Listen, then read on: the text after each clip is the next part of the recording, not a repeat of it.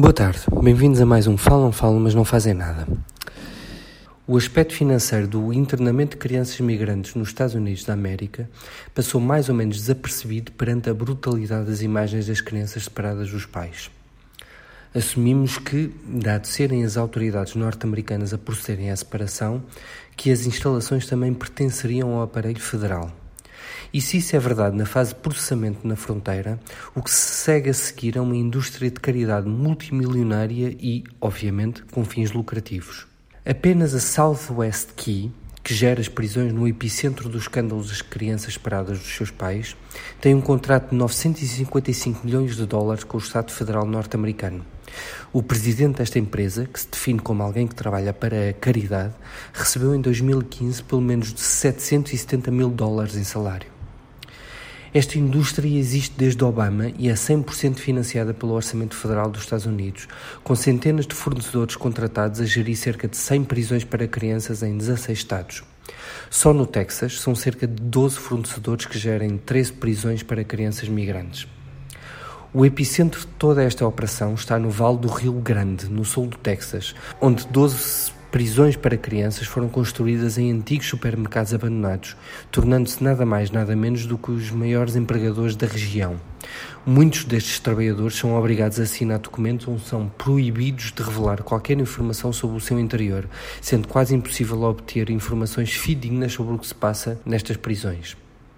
Além da Southwest Key, a BCFS tem um contrato de pelo menos 179 milhões de dólares desde 2015 para internar crianças que chegam aos Estados Unidos sem os seus pais. A particularidade desta organização é ser uma agregadora de várias caridades religiosas que gerem diferentes centros para as crianças, com preponderância para organizações católicas. Ou seja, temos prisões de crianças imigrantes, crianças que, segundo as investigações New Yorker, não estão a ser devidamente registadas e, ainda por cima, internadas em campos de organizações religiosas, nomeadamente católicas. Tudo isto sob um manto de secretismo que impede qualquer controle público destas prisões. Na Europa, a indústria dos imigrantes é um escândalo com notícias sucessivas a quem ninguém presta demasiada atenção. A particularidade do sistema de detenção italiano é ser totalmente voluntário, ou seja, 100% financiado pelo Estado e totalmente sujeito a manipulação.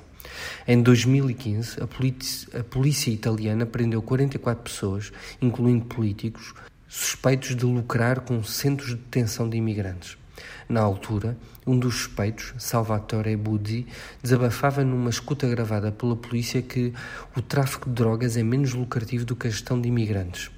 Salvatore continuava por revelar que, em 2014, teriam faturado 40 milhões de euros graças à gestão de comunidades ciganas e de imigrantes.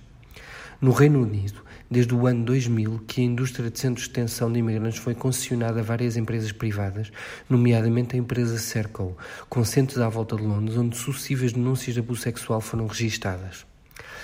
Seja nos Estados Unidos, seja na Europa, a política anti-imigração, que é muito anterior aos Trumps e Salvinis agora no poder, promoveu uma indústria privada sinistra e 100% financiada pelo Estado. A ironia é que esta indústria apenas se vai expandir agora que temos fascistas no poder.